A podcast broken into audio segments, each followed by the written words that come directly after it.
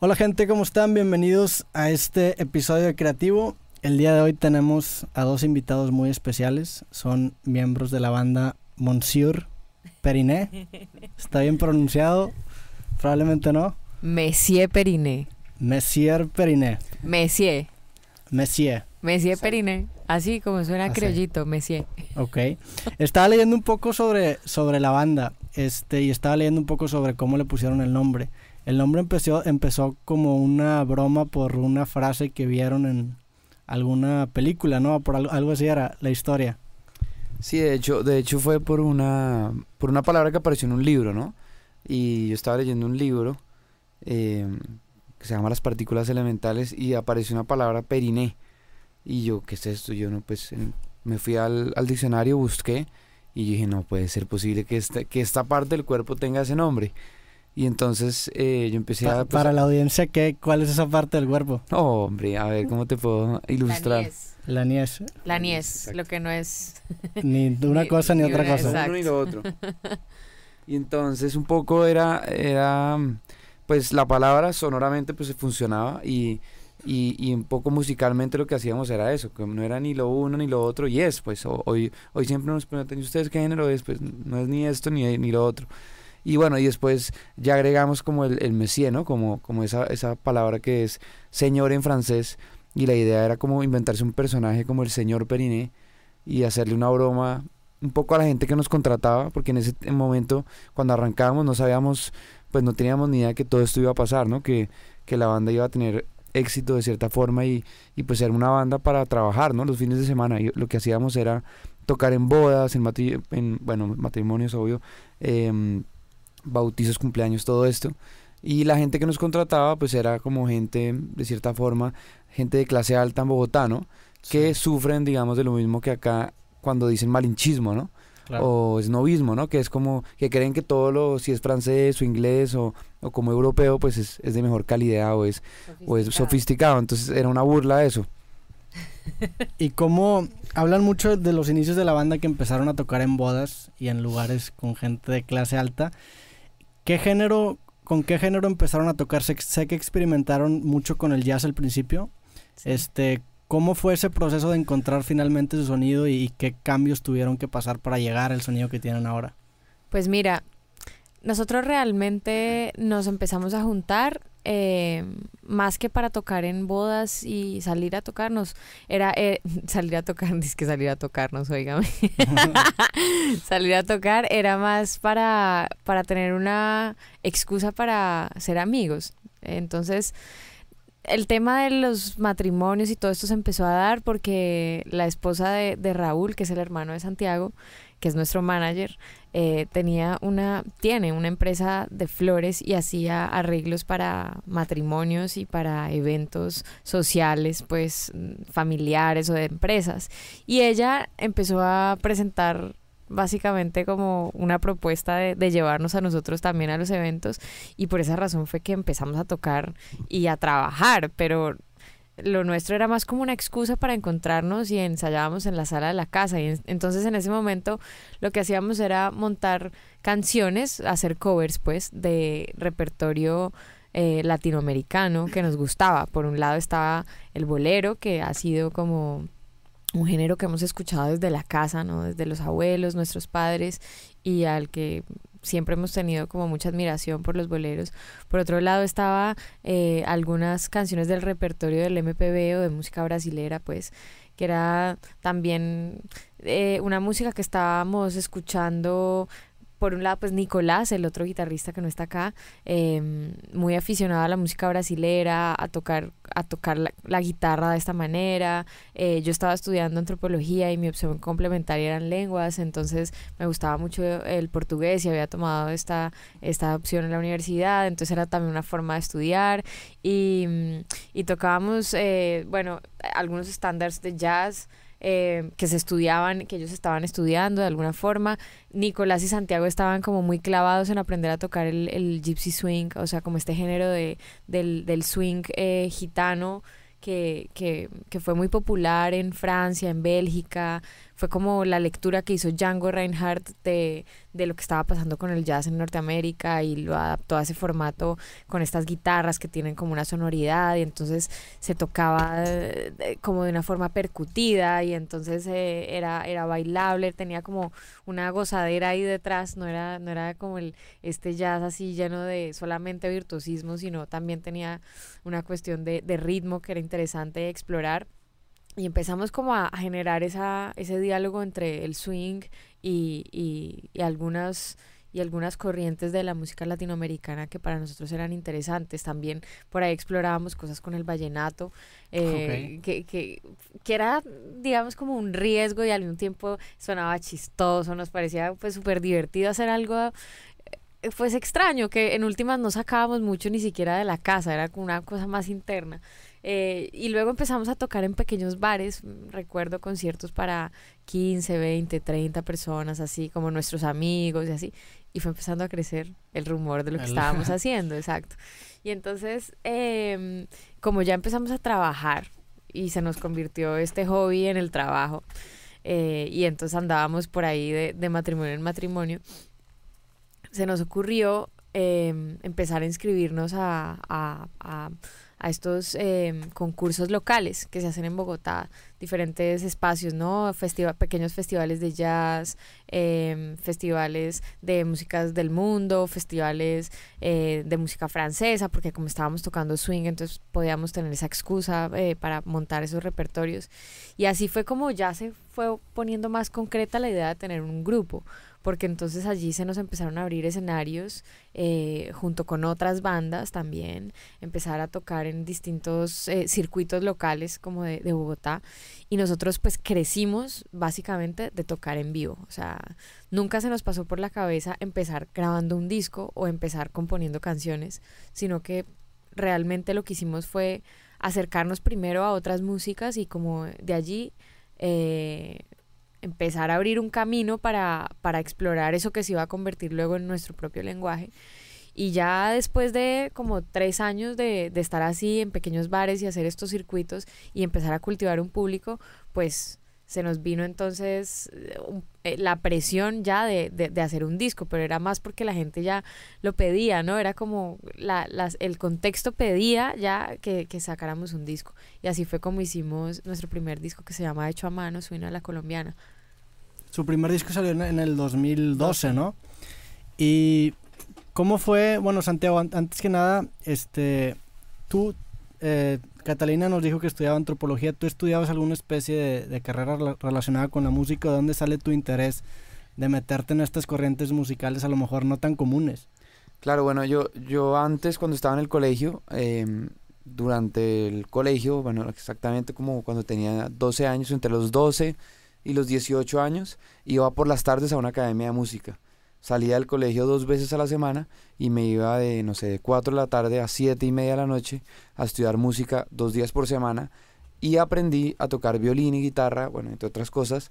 Y, y cuando estaba en eso, eso se convirtió en mi pasión total. Yo, yo pues, o sea, quería, quería más eso y amaba más eso que el mismo colegio y que, y cuando llegó el momento de tomar la decisión de una profesión, pues yo me terminé decidiendo también por estudiar otra carrera porque quería quería también como complementar claro. el pues el conocimiento de la música el del sonido y del arte de la música pues con otra con otra con otra visión no como y, y pues siempre en, la, en el colegio pues me gustó el tema de las humanidades y estaba viendo de hecho quería estudiar de pronto también antropología pero bueno terminé estudiando ciencias políticas o ciencia política más bien y música y, y, estudié las dos en Bogotá, en una universidad que se llama Universidad de los Andes. Y, y, y ahí, bueno, mientras que estudié las, las dos carreras, pues armamos eh, este proyecto de, de banda y, y cuando justo ya estaba terminando las dos carreras, este empezaba a despegar. Entonces, afortunadamente fue, fue como crear de cierta forma, y si lo es, como nuestra propia empresa y, a, y empezar a trabajar en ella, ¿no? Claro. Hubo una etapa en la que me comentabas ahorita que se metieron a, que tocaban muchos covers, incluso se metieron a muchos concursos y ganaron muchos concursos que los empezaron a catapultar, ¿no? ¿Cómo fue esa etapa este, cuando se metieron los concursos? ustedes qué buscaban sacar, ¿Lo, lo, vieron como un trampolín a lo mejor para empezar una carrera ya con sus propias canciones o simplemente lo vieron como una diversión que estaría padre a ver qué pasa.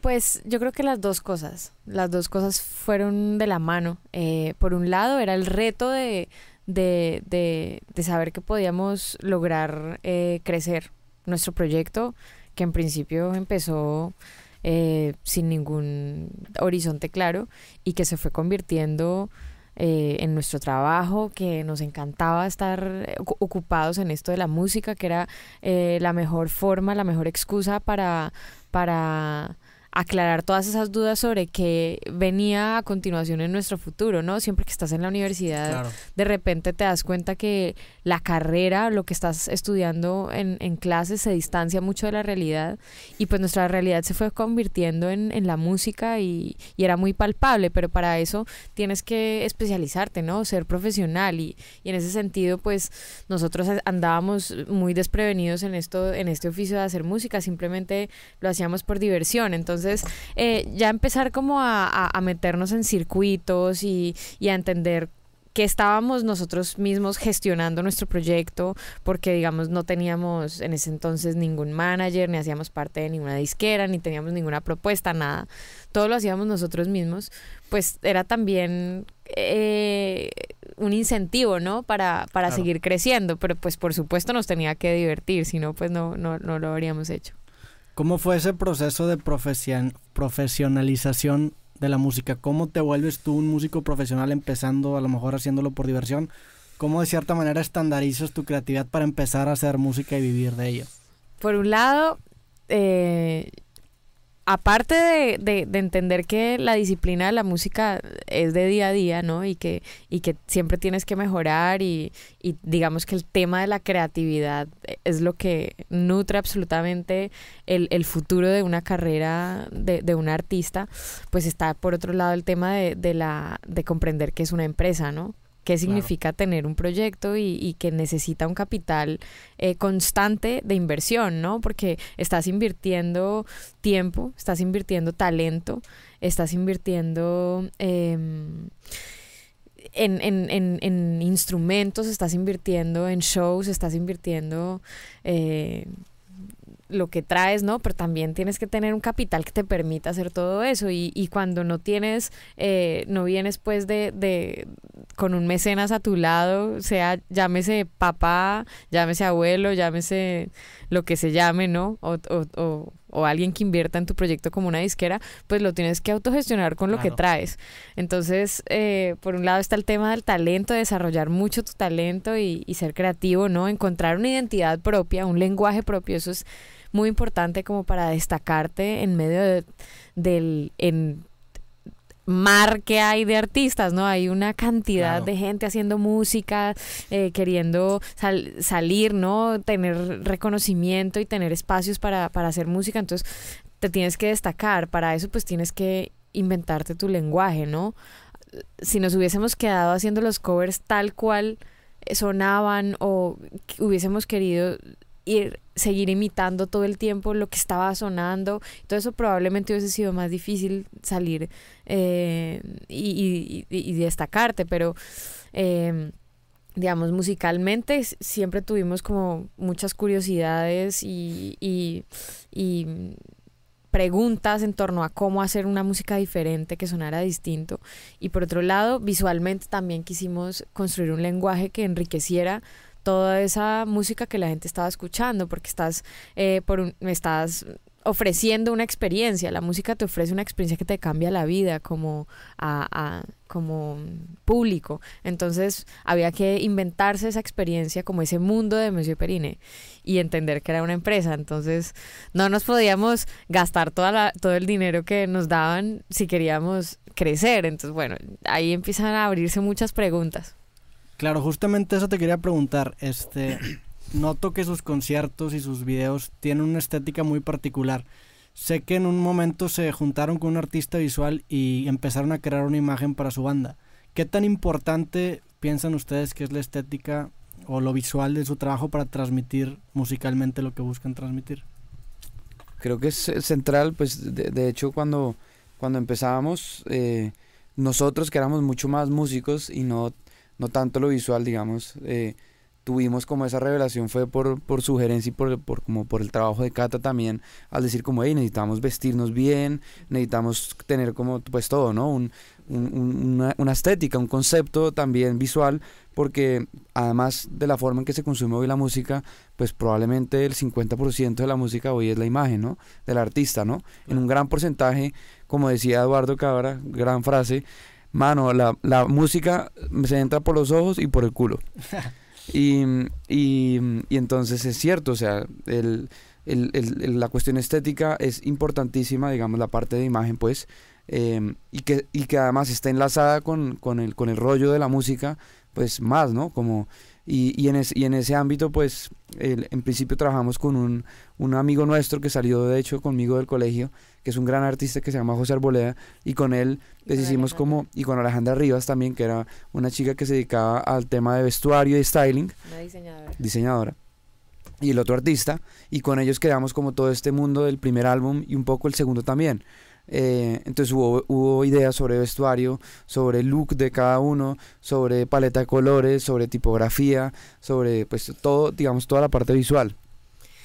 Eh, yo creo que, digamos, nosotros los que nacimos como en los 80, tuvimos la fortuna de crecer viendo, por ejemplo, a Michael Jackson desde muy chiquitos, ¿no? Y de repente eh, empezar a, a pensar en, eh, en el mundo a través de sus videos y este personaje era un personaje absolutamente fantástico.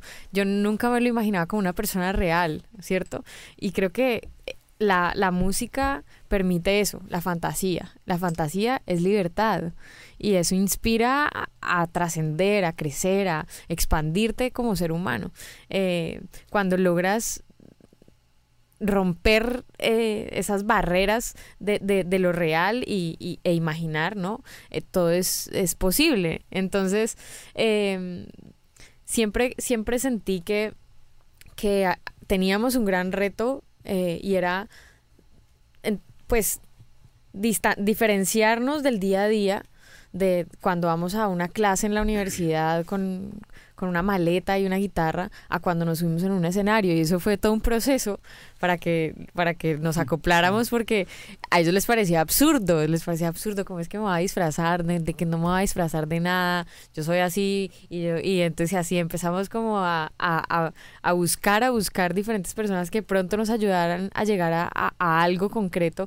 Y nos equivocamos muchas veces, nos hicieron una vez unos vestidos horribles, eh, luego nos, nos tratábamos de vestir de una forma, pero no, no era como realmente lo que nos imaginábamos, no podíamos llegar a eso, pero para eso tuvimos que trabajar con gente, digamos, experta en el tema. Y en ese sentido, Alejandra Rivas, que fue la diseñadora de, de, nuestro vestuario en los primeros, yo no sé, cuatro años, eh, fue una, una una pieza clave dentro de dentro del equipo y ella con ella digamos ella se enfocó mucho durante todo su estudio en, en entender las múltiples personalidades que tienen los individuos, ¿no? A través y que se expresan a través del, del, vestido, porque el vestido no es algo que nos ponemos solo por una tendencia, sino que expresa profundamente lo que hay de nuestro ser, cosas que están muy ocultas, cosas que de repente determinan tu carácter, eh, cosas que solamente a través de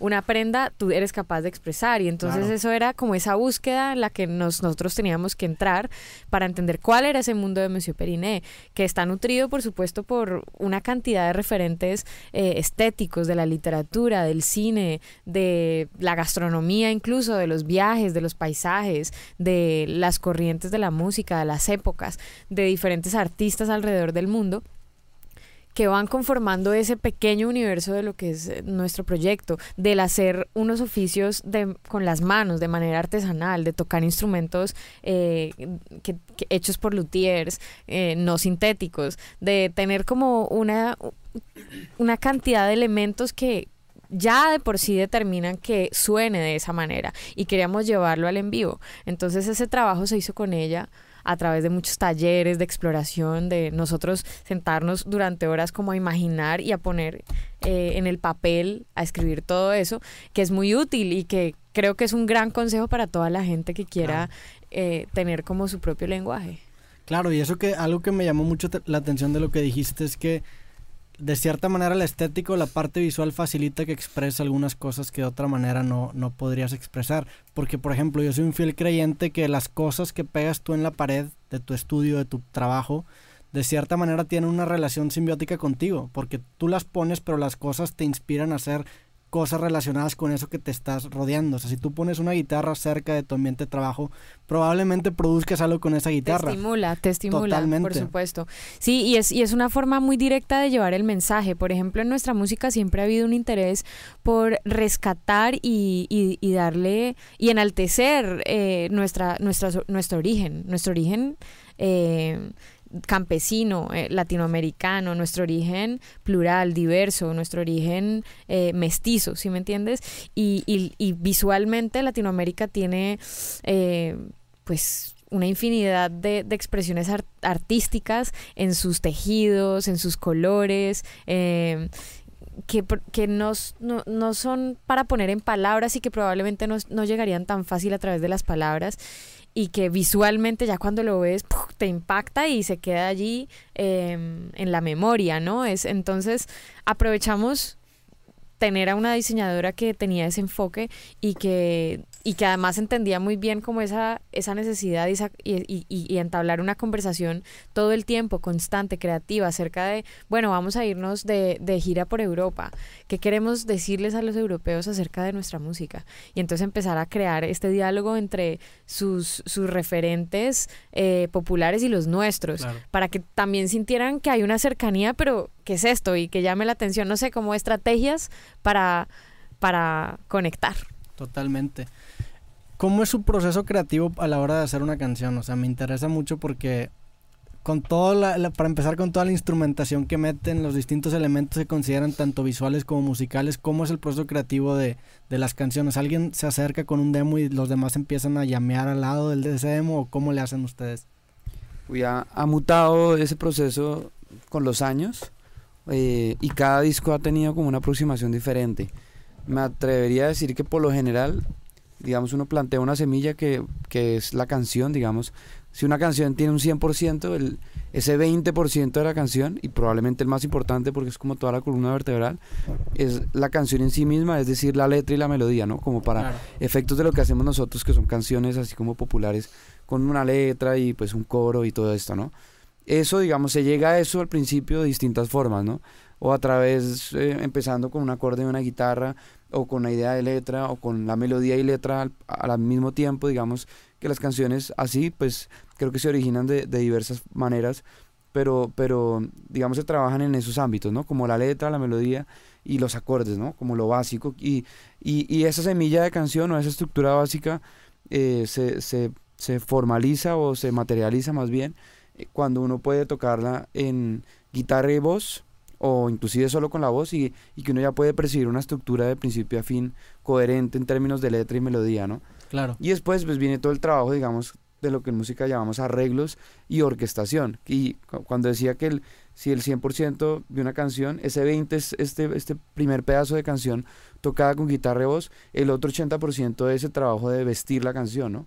Como de encontrar una estructura y, y orquestar los elementos que están en una canción ya sea una batería, un bajo, una trompeta o solo la guitarra y la voz y, ya. Digamos, ahí también hay un trabajo como de orquestar las cosas o los elementos en el tiempo, ¿no? Y ese trabajo, pues, digamos que lo, hacemos en la banda, componemos la mayoría de canciones, pues, las hemos hecho entre Cata y yo de diversas formas, juntos o con otros compositores. Y, y igual, digamos, se crean ideas, ¿no? Ideas como melódicas o que pueden ir como rellenando la canción, ¿no? Y referentes, ¿no? Como, uy, chévere esta canción con este ritmo o algo. Y ya está el trabajo como de realmente aterrizar la canción, que sería como el proceso más de producción, ¿no? Como cuando, cuando uno dice, listo, ya, vamos a entrar a grabar, uno ya tiene un mapa claro de más o menos para dónde va a llevar la canción, ¿no? Y, y tiene claro, digamos, por ejemplo, unos arreglos, ¿no? En el caso en el caso de los últimos discos que hemos hecho, bueno, especialmente Caja de Música y Encanto Tropical, grabamos arreglos hechos en partitura, ¿no? Como antes el primer disco salió mucho más llameado, ¿no? Todas las canciones se construyeron, fue como por, en el proceso, en el proceso vivo de estar ahí las canciones tocando en vivo y en ensayando y ensayando. Y en este caso fue más como que tenemos esta canción, eh, escribamos un arreglo de, no sé, por ejemplo, en Canto Tropical, de Big Band para esta canción. Entonces ya esa canción no fue que llameando salió todo el arreglo, sino tocó sentarse a escribir la, música. Sí, yo creo que eh, en nuestro caso eh, hay que entender que como hemos sido un proyecto que se, que se ha construido en vivo y que ha tenido una, una vida muy orgánica, nosotros empezamos haciendo música desde la intuición. Eh, por supuesto, aprendiendo a, acercarnos a estilos y a géneros y a tocar eh, este repertorio latinoamericano y que sonara y que conversara con otras partes del mundo, pero había sobre todo mucho de intuición en esa en esa primera aproximación porque no teníamos ningún plan ni tampoco teníamos mucha experiencia, nadie había tenido otros proyectos eh, importantes ni, ni, ni la oportunidad de, de, de adentrarse en, en todos estos espacios de la música, porque sobre todo tocábamos en vivo y en la sala de la casa para nosotros mismos, era muy poco realmente. Entonces ese primer disco eh, hecho a mano es un disco muy intuitivo, digamos, era un reflejo eh, casi que calcado de lo que sonaba en vivo, lo llevamos al estudio no había mucha distancia. Y, y así mismo era el proceso de composición, estábamos juntos, ensayábamos mucho tiempo, ah, nos veíamos todos los días, eh, era mucho más de compartir más, más eh, plural ese proceso de componer. Pero en la medida en que el proyecto fue avanzando y fue creciendo, digamos que fueron también delimitándose los roles de cada quien y como eh, también los talentos que había para, más para ciertas cosas que para otras. Y en ese sentido, pues Santiago y yo como que fuimos perfilando ese, ese, ese rumbo de compositores em, y también como de dirigir estéticamente el proyecto. Entonces tenemos dos aproximaciones distintas a hacer música. Él está, él, él es más un músico de academia, ¿no? De haber estudiado, seguir estudiando, de tener eh, esa, esa interés por, por aprender, digamos, eh, el detalle de, de, de este lenguaje. Yo me he metido más como desde la intuición y desde la observación del público, de entender cómo es que me comunico con el público, qué es lo que le conecta a la gente, eh, de haber escuchado mucha música eh, y ser digamos, fan y, y, y, y, tener como una memoria eh, importante para, la, pues, para hacer música, de, de, de, de mirar la estética en, la, en, en, en, ese sentido, como de cómo la gente entiende. Y entonces son aproximaciones distintas. Creo que en eso es que está realmente como el, el jugo de nuestro proyecto, que no es, no, es un, no es un proyecto solamente de, de un cerebrito que hace una música para cerebritos o de una persona que está por ahí eh, viendo a ver qué es lo que se le ocurre decir, sino que hay como esos dos complementos de, esos dos mundos que, generan realmente que pues que sea como un sonido muy específico, ¿no? Y como porque tiene un mensaje y una y una y una energía y, y, un, y, un, y un vestido, como ya lo hemos hablado acerca del tema de los arreglos y todo esto, eh, especialmente diseñado para que sea así. Eh, y, y, ha ido cambiando, ha ido cambiando porque una vez entras al estudio y tienes el chance de hacer un disco, eh, de, de, de, hacer un disco con calma, ¿no? De pensar que, que una cosa muy distinta es hacer un concierto y otra cosa es meterte en un estudio y, grabar un disco. Y ya cuando, lo, cuando, cuando ya pasas por ahí, pues aprendes mucho más, como de cuál, cómo es ese proceso creativo y qué necesita. Eh, un disco para, para destacarse y para diferenciarse de otro nuevo que vas a hacer. Entonces, bueno, pues es eso, es como, digamos, en el teatro o, o, o, en, la, o en el tema de la actuación, pues está el teatro, el teatro, ¿no? Que vas en vivo y es como el show en vivo y está el cine, que es como el disco, ¿no? Entonces son procesos creativos interesantes y creo que cada uno se aprende muchísimo. Eso que dices me, me, me gustó mucho porque creo que sí define mucho su sonido, como que de cierta manera tienes esta parte técnica, esta parte teórica musical que tú aportas, pero también le metes elementos de intuición, como dices tú, tú eres más de esto suena bien, esto no suena bien, me estoy imaginando. ¿Cómo comulgan esos dos estilos? O sea, ¿cómo a lo mejor tú dices esto suena bien y, Santiago te dice, no, pero eso no está en esta escala? O sea, ¿cómo, cómo le hacen ustedes para comulgar estos dos? Ahí, está la gran tensión que hay entre nosotros y creo que es lo que hace que sea eh, divertida nuestra música y, y que realmente sea, sea como lo, pues, lo que significa Monsieur Periné. Em, creo que nos parte de entender que esto es un proceso creativo en equipo y aprender a tener un equipo no es fácil. No es fácil sobre todo cuando uno quiere que se mantenga en el tiempo, porque, eh, digamos, nosotros como personas, como individuos, pues hemos, hemos cambiado mucho en estos 10 años que hemos permanecido juntos viéndonos todos los días de nuestra vida. Hemos cambiado mucho.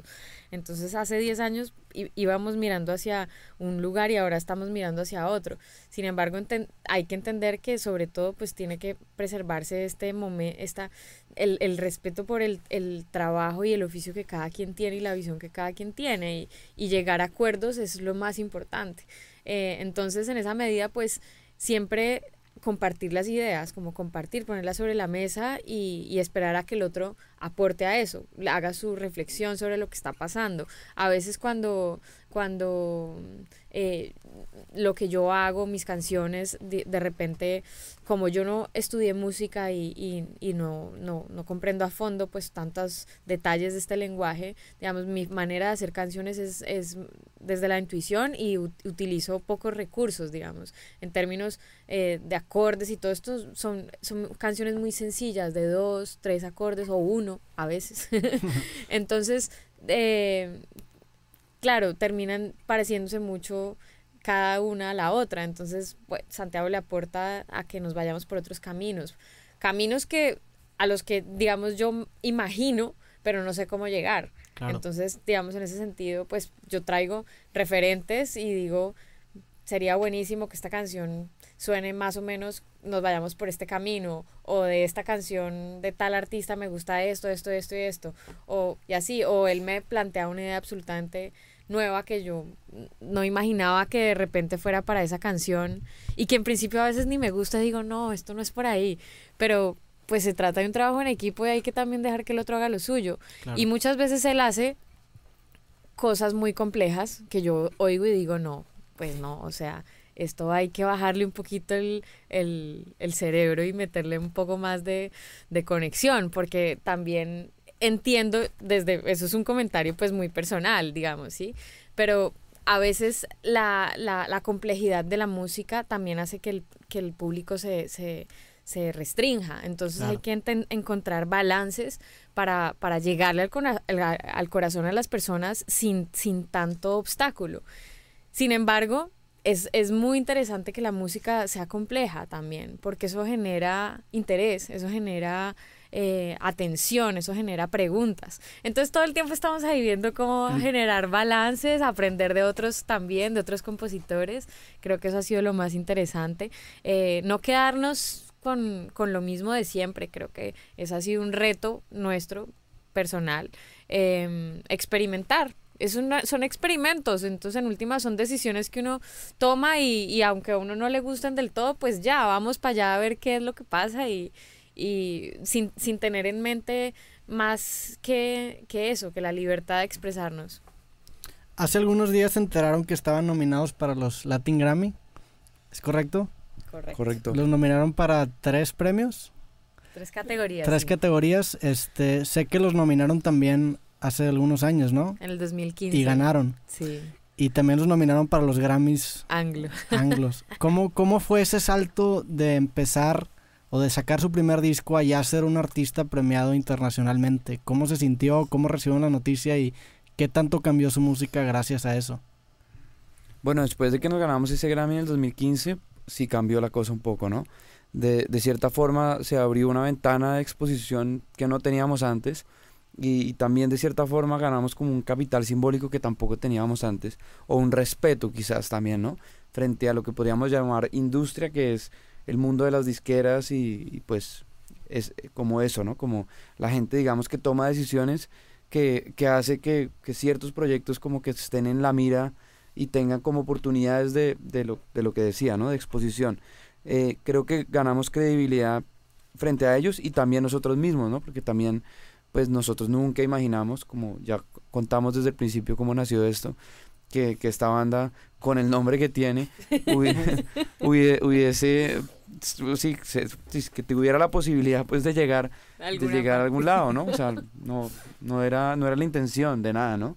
Y ha ido, pues, ya en bola de nieve, ha ido como a lleva pues yendo a lugares que no, no, no imaginábamos. Entonces, ese, ese, ese premio fue una bendición gigante y, y, como decía, nos abrió puertas a eso y también puertas como a la evolución también de nuestra propia música y ponernos también retos más grandes, ¿no? Como cuando tienes éxito de cierta forma, eh, pues hay que superarse, ¿no? Como todo el tiempo, cada disco implica como si ya gané la carrera de 100 metros y la hice en 6 segundos o lo que sea, pues la tengo que hacer. Algo así, como esa visión de, de autosuperación.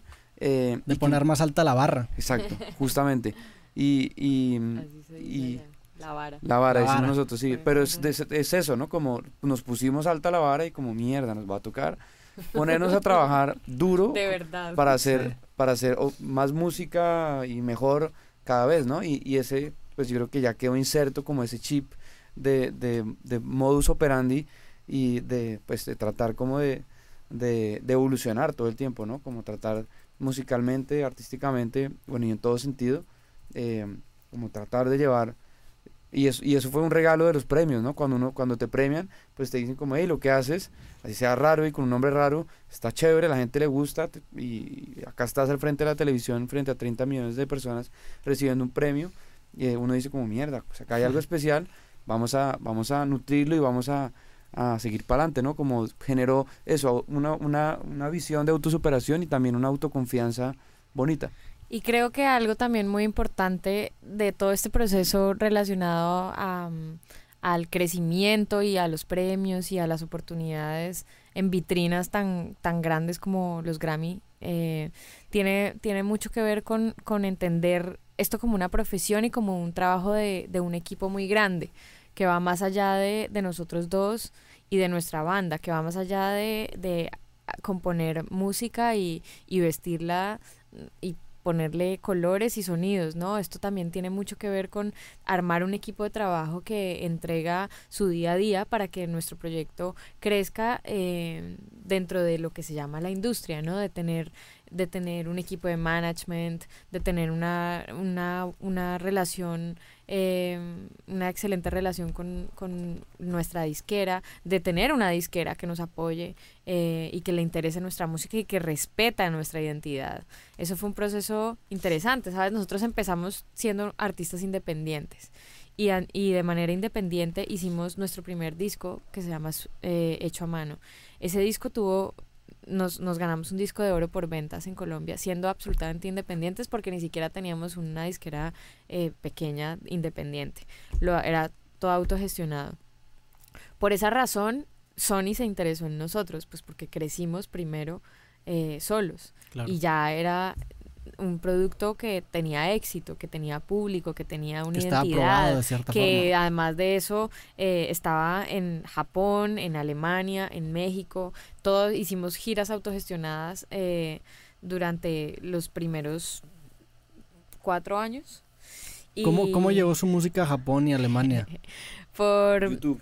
Por, YouTube, sí, exacto. Era en esa época no estábamos como en esta donde tienes tantos filtros en, los contenidos, ¿no? Y hay que pagar y hay que ponerlo como geolocalizarlo y todo ese rollo de, de, tener que estar poniendo todo el tiempo plata para que tu contenido se, se viralice, eh, sino que en esa época pues sí estaba libre eh, ese, ese, ese, ese, flujo y entonces nosotros hicimos eh, con unos amigos colombianos que también estaban empezando su proyecto, hicimos unas sesiones que se llaman amplificado.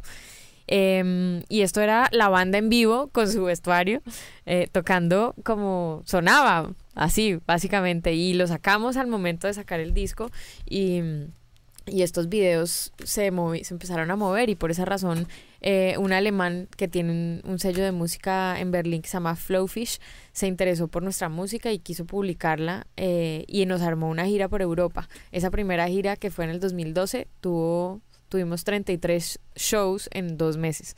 O sea, Wow. básicamente tocábamos día de por medio y fueron siete países distintos en ese momento.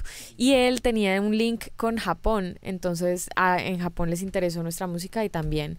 Y, y a través de... de mm, de ah bueno en, en Colombia en Bogotá alguna vez fue a tocar Carla Morrison en, en, como en el año 2012 creo en un festival que hacen allá o, o empezando 2013 y en ese momento yo trabajaba en una emisora pública como una especie de reactor que hay en Colombia que se llama Radiónica. Yo trabajaba en esa emisora y yo tenía un espacio para para buscar nueva música latinoamericana. Y mm, buscando por internet encontré sus canciones entonces la había propuesto como a la emisora que, que, que tocaran su música, o sea, que la mostráramos. Y, ya- yo hacía programas, bueno, no solo con Carla, pero también, digamos, Francisca Valenzuela, eh, eh, bueno, Javier Amena, muchos artistas que en ese momento, estamos hablando de hace más o menos seis años, pues estaban dándose también a, a conocer. Y, mm, y recuerdo que ella hizo un concierto y yo fui a su concierto, no, no la conocía pues personalmente, pero fui a su concierto porque me gustaba su música.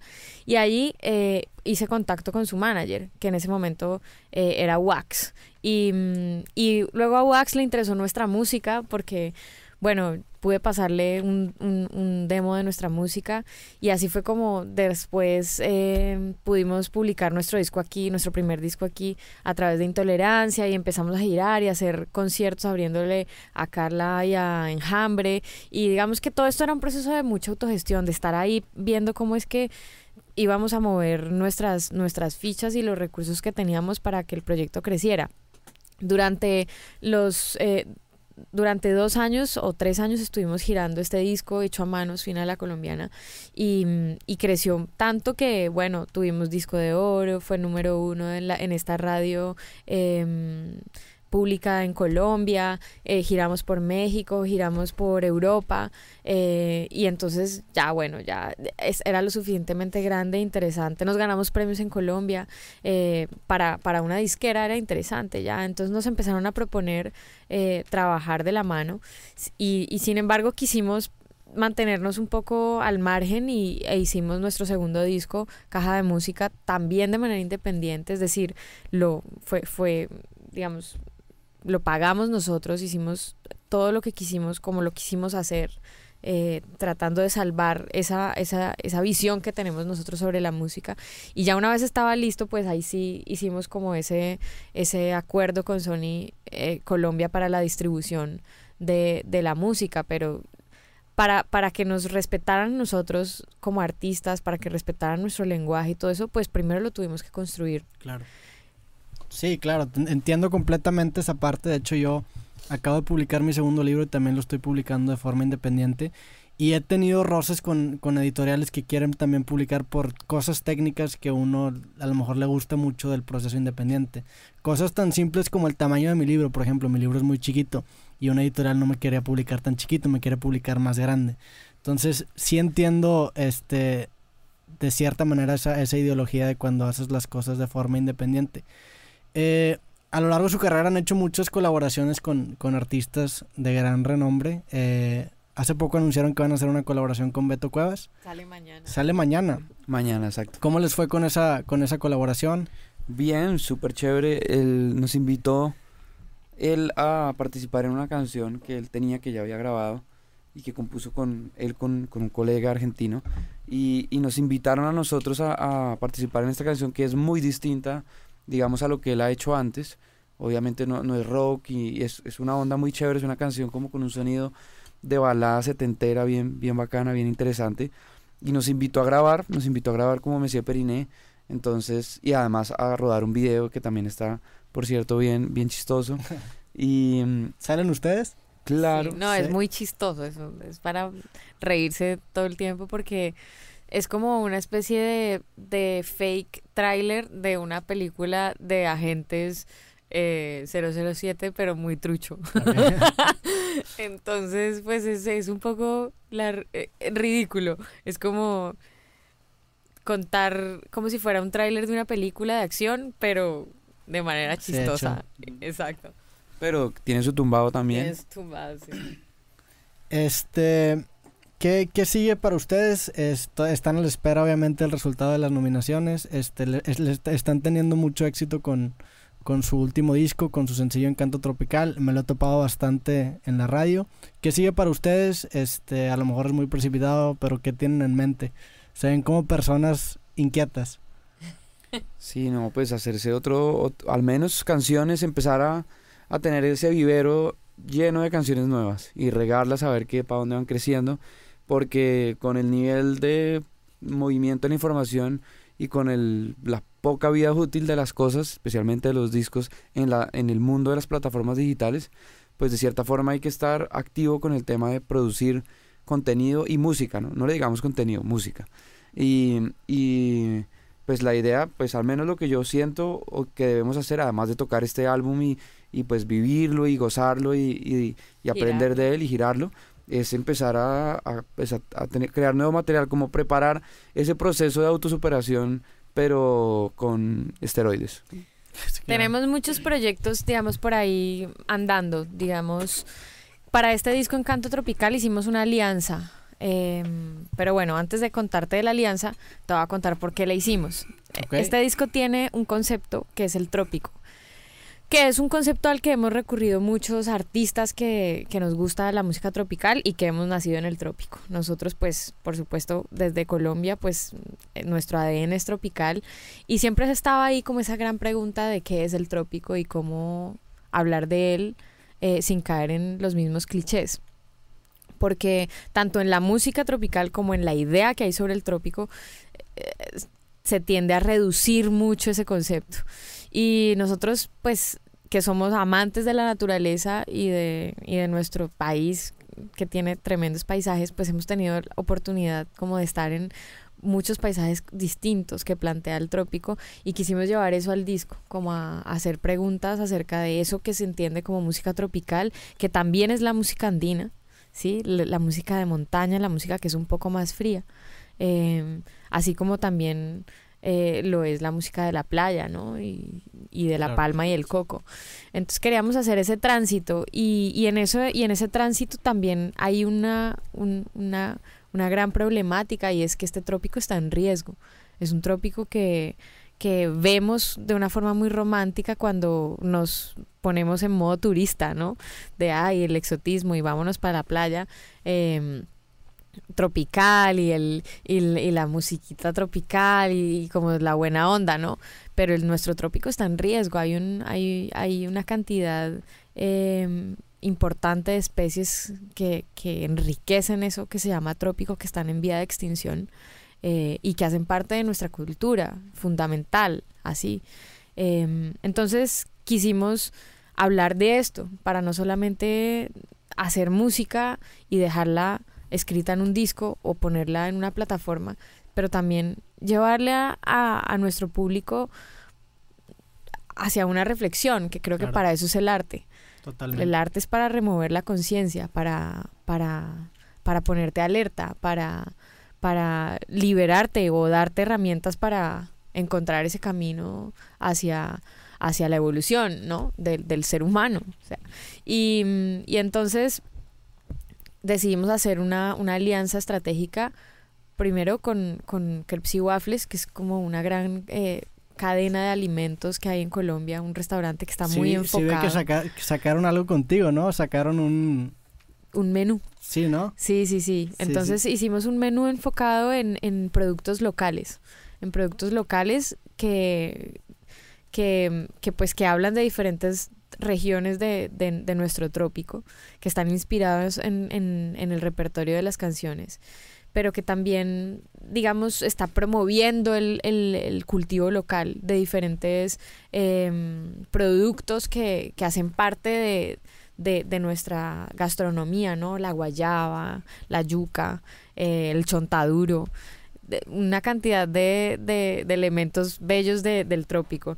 Eh, y con ellos, eh, y junto con la Fundación Batuta, la Fundación Batuta es una fundación que se encarga de, educar a través de la música a más de 40 mil niños en Colombia que no tienen el chance ni los recursos de ir a universidades lujosas o, o por fuera de Colombia y que viven en áreas de conflicto que de repente necesitan el arte como una herramienta de transformación social. Con ellos también nos juntamos y con Patrimonio Natural, que es como un, un- brazo de, de- de estas instituciones del gobierno que se encargan de delimitar estas áreas que están en riesgo. Hicimos todo un equipo para, para juntarnos para que los niños, poder hacer música con los niños, traerlos a nuestros conciertos, que ellos vivan un poco la experiencia del músico desde otras perspectivas distintas, desde de, de donde están. Eh, nosotros también acercarnos a ellos, a aprender, poder hacer sus canciones, eh, poder crear juntos eh, y, y- y destinar recursos para devolverle al bosque seco tropical, pues eso que nos da, que es la posibilidad de hacer música, porque de allí vienen los instrumentos nativos, de allí viene la tambora alegre, de la cumbia, de allá de ahí viene la gaita, eh, y, y pues gran parte de nuestra cultura que ha sido como tan importante y que no queremos que muera. Entonces, eh, era acercarle este mensaje, digamos, a, a, la, a la gente que va, que se va a comer un plato en la ciudad, que está metido en esa, en esa crisis caótica del día a día y que de repente no entiende que ese alimento que se está comiendo, pues tiene un origen, un origen campesino y ese origen nos conecta con nuestra cultura. Es el primer disco que hacen con, el, con una propuesta así que trascienda de cierta manera la música. Sí, la verdad sí. Siempre habíamos querido darle esa dimensión, digamos, práctica, a- a- impactando un tema social o, o educativo. eh, y creo que con esta, pues, se, se abrió la puerta eh, para hacerlo. Por, por lo mismo, digamos, que decíamos antes, ¿no? Antes no teníamos ni el respeto, ni los recursos, ni la plataforma, ni la credibilidad. Tuvimos que lograr eso para decir, como, ah, son los de Messier Periné. Antes Sí, también, obviamente. Y ni la claridad. Y, y pues en este caso tuvimos la oportunidad y la idea es evidentemente algún día poder tener, no sé, nuestra propia fundación o algo así, ¿no? Como y seguir impactando en estos frentes. Y porque pues más allá de, de- del propio lucro a través de la música, pues hay que, no sé, al menos no- eso nos parece a nosotros como que capitalizar todo lo que uno le ha dado al público, ¿no? Claro. Me, me llamó mucho la atención la libretita que tienes allá. Esa libreta es, es como tu... es- ahí, ahí guardas todos tus pensamientos o, o, o, se- o sea, parece una libreta de un autor. Sí, de- sí, justamente es, es de, de todo, ¿no? Como sirve o para anotar cosas que necesito hacer, o para no- o ideas, o canciones, o dibujitos, o huevonadas. Y de ahí salen ideas para canciones de, de esa libreta. Sí, claro, Totalmente, ¿no? totalmente. Sí, es algo bien. Yo, yo, yo uso mi celular para anotar ideas este, de temas también o de proyectos que tengo. Y de hecho, mi último libro salió de puras notas que hice en mi celular. Anoté 100 notas de, de cosas que escuchaba, de cosas que me topaba en internet, de cosas que leía. Y cuando llegué como a ciento y cacho notas, dije, madre, ya tengo mucho contenido y no sé qué hacer con ellos. Entonces me, me senté y dije, voy a hacer algo con ellos. Y empecé a escribir el bosquejo de, de- del primer libro. Les quería preguntar si tienen este, al- alguna otra pasión artística aparte de la música. Eh, sé que también les gusta mucho el tema visual, pero a lo mejor les gusta también, no sé, la poesía o alguna otra ven en donde se desahoguen. Pues digamos, haciendo, o sea, consumiendo obviamente muchas cosas, ¿no? La pues en general la literatura, por ejemplo, me encanta, o bueno, obviamente la poesía también. Tratamos ahí como en la medida en que el celular le permite a uno tratar de leer. Claro. eh, que es difícil ahorita en estos tiempos. El cine, por supuesto. Y, pero disciplinas artísticas, así que esté como en este momento haciendo, realmente no. Estás al 100 en la música. Sí, qué vaina. Necesito como salir un poco de eso. Yo, yo estoy explorando de una forma muy eh, ingenua, digamos, y, y- y- y pri- y primaria el, el tema de la actuación. Tuve el chance ahorita de participar. Sí vi que viene saliendo Sí. una película, ¿no? Sí, de participar en una película y esto me, me agarró así por sorpresa absolutamente. No, creo que, creo que era como un, una, un guardadito que yo tenía ahí en mi vida, porque cuando yo estaba muy chiquita, em, soñaba con ser actriz. Y recuerdo que con mi abuelo, mi abuelo, gracias a mi abuelo, mi familia eh, ha sido, digamos, amante de las artes y de las artes vivas. Entonces mi abuelo era un personaje muy especial, cantaba, un lector empedernido, siempre lo vi con un libro en la mano, le gustaba declamar, se disfrazaba, bailaba, zapateaba, improvisaba, trovaba. Bueno, era un personaje muy creativo y, y, y, entonces vivíamos todo el tiempo estimulados por, por esa necesidad que tenía él de crear. Y con él me disfrazaba y con él hacíamos, nos inventábamos personajes o, o imitábamos a personajes de, de, programas de televisión y desde muy chiquita y siempre estuve como en el grupo de teatro del colegio y en los grupos de teatro que había por allí, en el de la universidad. Bueno, o sea, si estuviste actuando. Pues sí, era como. No fue tan sorpresa. no, no, y, soñaba con ser actriz. Incluso hasta alguna vez quise cambiarme el nombre por el de una actriz de una telenovela mexicana. Pero eh, alguna vez no pude pasar en una audición y me generó una gran frustración y un gran miedo. Entonces lo, lo, lo dejé guardado, muy guardado. Pero es muy extraño cómo la vida de repente le pone a uno ahí como esas, esos pendientes. Y entonces pasó eso, llegamos de una gira que de hecho estuvimos acá en México tocando en Ciudad de México, luego en Estados Unidos y llegamos y, y conversé con un, con un amigo que se dedica, eh, pues es un dramaturgo y es director eh, de, de, de teatro y director de actores también y él venía haciendo un casting para una película colombiana desde hacía un año y ya me lo había dicho, hacía como un año que lo hiciera y, yo me había, eh, me había escapado como de, de, eso en varias ocasiones, pero dije, ay, bueno, ya lo voy a hacer, no voy a quedar, no importa. y, y entonces algo les llamó la atención de ahí y entonces abrió esa oportunidad y fue un gran reto porque no fue tan sencillo, me tocó hacer varios castings, obviamente estaba compitiendo con un montón de actrices muy profesionales que se dedican a eso y que han estudiado eso en su vida. Pero finalmente me dieron el chance y fue una gran experiencia. Uf, me divertí muchísimo. Pasé dos meses en Medellín haciendo esta película que además eh, pues va a ser bien interesante porque pues se ganó se ganó una beca muy importante que da el fondo del Ministerio de Cultura el Fondo Cinematográfico de Colombia que es el estímulo integral por guion eh, es un gran director también el, el, que está en la película y pues todo un, un, grupo de actores muy talentosos que ya llevan muchos años en esto y es una historia real, está basada en una historia real eh, que ocurre en Medellín entre los 80s y 90, así que va a llamar mucho la atención creo y bueno, es mi, a mi personaje le pasa de todo, así que tengo mucho, muchos nervios. pues muchas felicidades. Tu Gracias. personaje eh, ¿Qué tan, ¿Qué tan grande es en la película? ¿Sales mucho? ¿Estuviste tres meses grabando? Estuvimos dos meses. Dos, dos meses, meses, grabando. Dos meses grabando, sí. Digamos que es un personaje secundario, pero está en toda, en toda la historia. Ok. Sí. O sea, ya nos dijiste que no se muere. no sé, tiene que ver. No sé, a lo mejor porque, sí, a lo mejor Porque no. realmente el, es una historia, es una historia difícil, se mueren muchas personas. Ok. allí.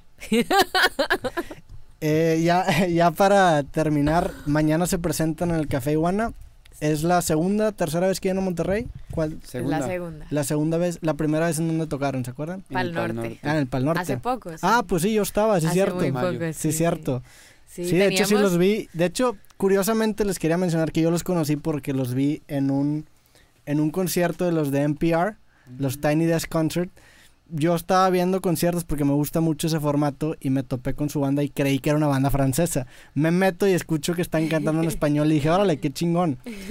Les quería preguntar sobre su nombre. ¿Qué tanto creen que sea un obstáculo o qué tanto creen que es una bendición el, el llamarse así? Yo creo Tiene que los es, dos. yo creo que a mí me ha parecido más una pues una oportunidad que un obstáculo. Mm, Lo que pasa es que cuando lo oigo digo, ay, ¿cómo se nos ocurrió llamarnos así? O sea, me parece chistoso, como que Pero por ser raro también es, es- Claro. es, Resalta, memorable. claro. Pero Claro. por ser muy raro, eh, ¿cómo se escribe? Como siempre, Sí. pues, Monsieur, Monsieur, eh, acá estamos con la Misa, nueva banda, misia. Misia. Musier. Nos han puesto muchos, muchos nombres extraños. Sin embargo, creo que pues ha servido para que la gente le dé curiosidad, ¿no? Mucha gente cree que somos franceses, entonces pues por ahí hemos captado un, un público particular. Otras, otras personas pues eh, se enredan un poco, pero pues terminan interesados por, por, por saber un poquito más y a la final pues ya, es- ese es el nombre y ya. Eh, este, pues bueno, muchísimas gracias por venir. Les iba a preguntar algo más y se me olvidó. ¿Qué les iba a preguntar? Eh, ¿Qué tanto piensan a la hora de componer en, en- o sea, hablando de instrumentación, en lo difícil que va a ser tocarlo en vivo? Porque ahorita me, me, me, contabas que habías tenido un problema con una aerolínea, con un instrumento que tenías que llevarte en la cabina. ¿Qué tanto piensan en eso y cómo creen que cambia el hecho de saber que van a tener que tocar en vivo? La, especialmente los arreglos de la canción. ¿Cómo, cómo, cómo haces una canción no tan arreglada que se convierta en barroca de cierta manera? Claro. Pues de, de, hecho creo que todos los discos que tenemos bueno, son imposibles de tocar. Al menos el último es imposible de tocar en vivo. Necesitaríamos pues una orquesta de cuerdas. Eh, o sea, si quisiéramos como lograr el sonido idéntico al, del, al, del, al de la grabación en estudio, pues no. Necesitaríamos 45 músicos. sí, grabaron 45 músicos en este, en este disco. Entonces, pues sería un poquito difícil, obviamente. Lo que hace la gente en general es lleva un computador y dispara secuencias. A nosotros no nos gusta tanto eso, pues no nunca lo hemos hecho, la verdad. Eh, lo que hacemos es, pues tenemos una banda suficientemente grande, ¿no? Ocho personas. Entonces, lo que hacemos es como redistribuir lo más importante de un arreglo, como siempre hay cosas esenciales las melodías más importantes como reorquestar, ¿no? Se llama eso, ¿no? Como trasladar a otro medio, a, otro, a otros participantes y, y, que suene lo más parecido posible. Y en ese más parecido posible termina siendo otra música. Totalmente. es como otro disco. Entonces es genial porque siempre trasladamos a la banda y, y, es como estar tocando otro disco completamente diferente. Que a mí me gusta mucho más el en vivo que los discos Nos gusta estudio. Más. Que son como, pues están más vivos, entonces hay cambios y hay cosas y hay, y hay, hay más dinamismo, ¿no? Eh, probablemente creo que el próximo disco deberíamos empezar es por ahí. Sí, en, este libro de David Byrne, él plantea eso. De hecho, te iba a decir, ese libro me, encanta. él plantea eso, él, él, dice como, bueno, pues la música se adapta al espacio y al, y al contexto en el que, en el que pues estás interpretándolo, ¿no? Si estás en una sala, en un teatro, donde, donde la acústica da para que toque una sinfónica, pues es muy distinto a cuando estás metido en un bar donde caben 100 personas. Y donde es pequeño y la energía está ahí frente al público, el público está de pie. Bueno, no sé, son formatos distintos también. Incluso los audífonos cambiaron completamente la manera en la que la música se exige, claro. La bocina del celular. Em, entonces, nosotros hemos, como empezamos en un formato tan pequeño nosotros, eh, con guitarra, flauta y voz, y ahora tenemos una banda de ocho músicos, pues hemos pasado por muchos formatos distintos. También hemos entendido que nuestra música se consume de, en, en de, de, maneras distintas, ¿no?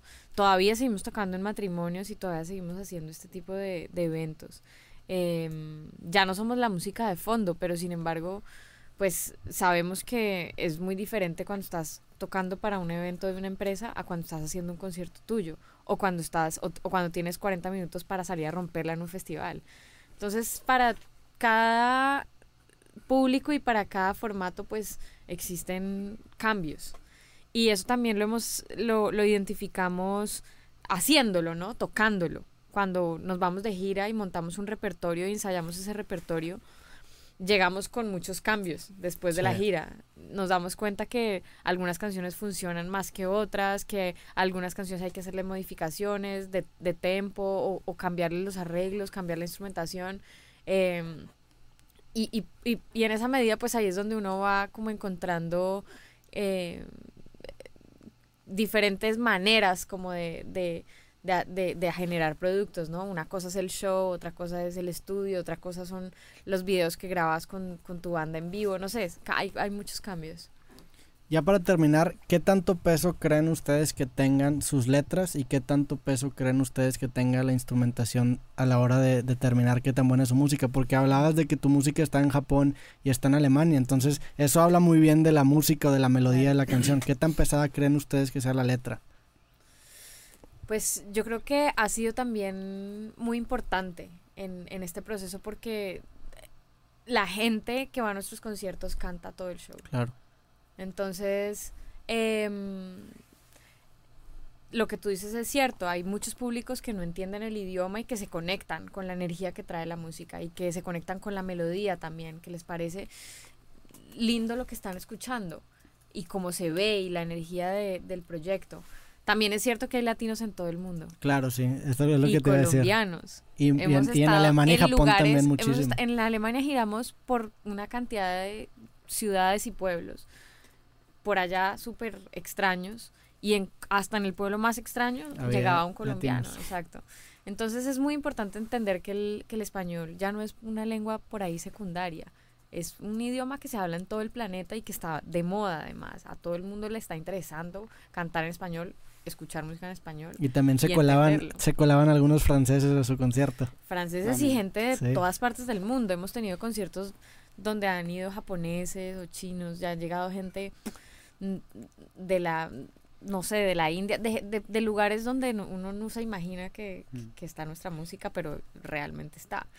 Y, y, y sí, cre- creo que las letras de nuestras canciones han sido muy importantes. Siempre te recibimos mensajes de gente diciendo, agradeciéndonos por, por escribir cosas que necesitan para trascender en su, en su día a día.